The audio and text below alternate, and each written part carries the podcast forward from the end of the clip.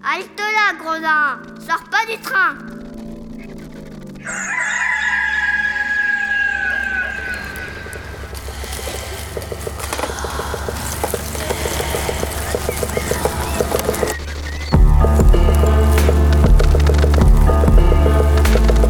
Dès ma plus tendre Plus on est jeunesse, malheureux, plus on souffre. Il faut plaindre les affligés.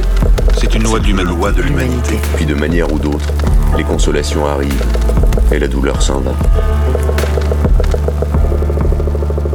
Je me propose de raconter 100 nouvelles ou fable, ou parabole, ou histoire, à notre choix. L'an 1348, la peste se répandit dans Florence, la plus belle de toutes les villes d'Italie. Fuyant la mort et les mauvais exemples, nous nous retirassions dans quelques-unes de nos maisons de campagne. Les caves étaient pleines de vin. Nous entendrons le doux chant des petits oiseaux, contemplerons l'agréable verdure des plaines, nous jouirons de la beauté de mille espèces d'arbres chargés de fleurs et de fruits. On trouvera dans ces nouvelles plusieurs aventures galantes, tant anciennes que modernes.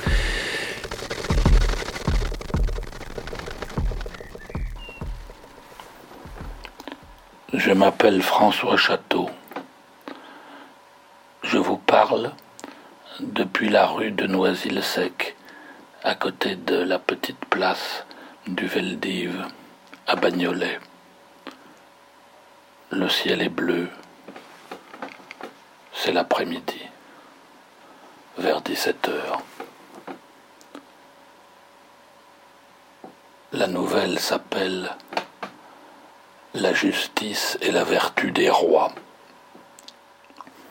Du temps du premier roi de Chypre, qu'on avait établi dans cette île après que Godefroy de Bouillon ait fait la conquête de la Terre Sainte, une dame de Gascogne alla par dévotion à Jérusalem visiter le Saint-Sépulcre. À son retour, elle passa par Chypre, où elle fut insultée et indignement outragée par de mauvais garnements. Elle s'en plaignit au magistrat, n'en ayant obtenu aucune sorte de satisfaction, elle résolut de s'en plaindre au roi lui-même. Quelqu'un lui dit qu'elle perdait son temps et ses pas, parce que ce prince était si indolent et si peu craint que non seulement il ne réprimait point les insultes qu'on faisait à autrui, mais qu'il souffrait encore tranquillement celles lui étaient faites à lui-même, au point que, lorsqu'on avait quelque mécontentement de sa part, on pouvait impunément décharger son cœur devant lui, de la manière la moins respectueuse et la moins mesurée.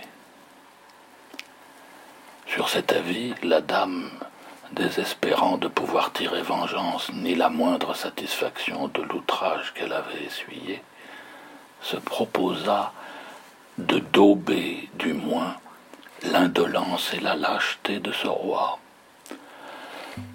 Elle se présenta devant lui, fondant en larmes. Je ne viens pas, sire, lui dit-elle, dans l'espérance d'être vengée des insultes que j'ai reçues de quelques-uns de vos sujets. Je viens simplement supplier votre majesté de m'apprendre comment elle fait pour pouvoir supporter les affronts et les injures qu'elle essuie tous les jours à ce qu'on m'a assuré. Peut-être qu'à votre exemple, sire, je pourrais souffrir patiemment l'outrage qui m'a été fait, et duquel je vous ferais bien volontiers le cadeau, s'il m'était possible, puisque vous avez une si belle patience. Le roi qui jusqu'alors s'était montré insensible à tout, ne le fut point à ce discours, et comme s'il fût sorti d'un profond sommeil, il s'alarma de vigueur, commença par punir sévèrement ceux qui avaient offensé cette dame, et fut depuis très exact à réprimer les attentats commis contre l'honneur de sa couronne.